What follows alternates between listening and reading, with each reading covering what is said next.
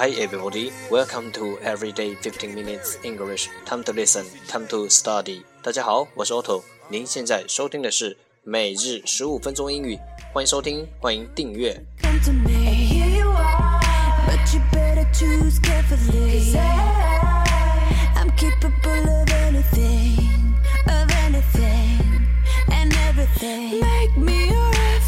让学习英语融入生活，在途中爱上你自己。Make me your enemy, your enemy.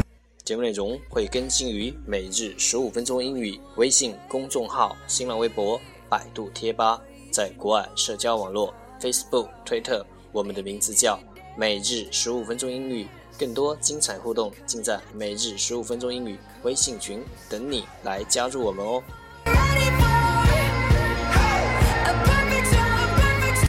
不管晴天还是雨天，让我们一起简单的坚持每一天。 It's no going back.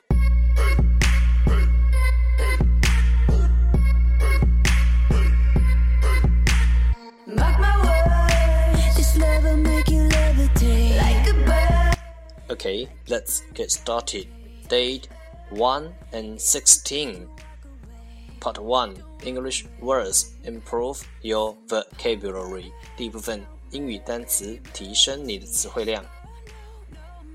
十个词：preferable, preferable, p e r f e r a b l e, preferable。形容词更好的。differ, differ, d i f f e r, differ 动词与什么什么不同。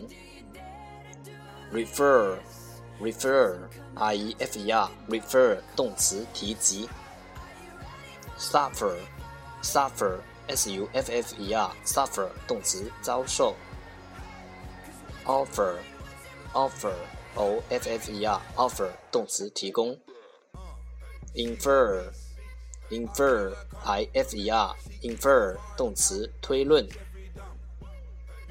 inferior inferior i n f e r i o r, inferior 名词下级。fertile, fertile, f e r t i l e, fertile 形容词富饶的。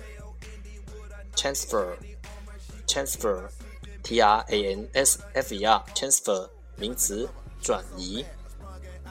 description, description, d e s c r i p t i o n, description 名词描写。一天十个词，一年三千六百五十个，还不快来挑战你自己？单词来自周思成的四级单词一笑而过。You dare to do this, 'cause I'm coming at you like a dog. Part Two English Sentences One Day One Sentence 第二部分英语句子每日一句。Our focus today is 我们今天的重点是 All things are difficult before they are easy. All things are difficult before they are easy. 凡事先难后易。All things are difficult when they are easy. You were gonna come to me. And here you are. Keywords 关键单词 difficult difficult d i f f i c u l t difficult 形容词困难的。 Aphrodite, make me your OK the whole sentence 整个句子三遍。All things are difficult before they are easy. All things are difficult before they are easy. All things are difficult before they are easy. kiss, 'cause I'm coming at you like a dark horse. 就两遍。All things are difficult before they are easy. All things are difficult before they are easy. 凡事先难后易。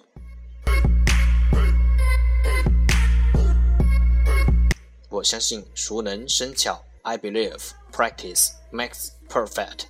Levitate like a bird, like a bird without a cage. Down to earth, if you just Three English tiny dialogue. Know a little bit about oral English. 第三部分英语小对话，了解多一点英语口语。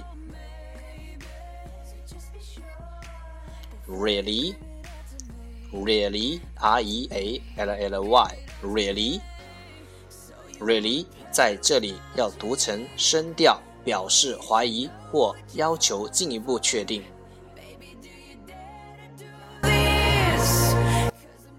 My winter vacation will begin next week. Really? 一句一句的再读一遍。My winter vacation will begin next week. 从下周开始，我就要放寒假了。 My winter vacation will begin next week. Really? 真的吗？Really? Heart is on steroids, cause her love is so strong. 这一遍。My winter vacation will begin next week. Really?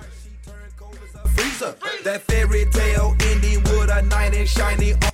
了解多一点，沟通更自然。对话来自 英语入门王。Heart is so bad, I sprung and I don't care. She wrapped me like a roller coaster, turned the bedroom into a fair. That's the end，这就是今天的每日十五分钟英语。欢迎点赞、评论、分享，欢迎和我一起用手机学英语，一起进步。See you tomorrow，明天见，拜拜。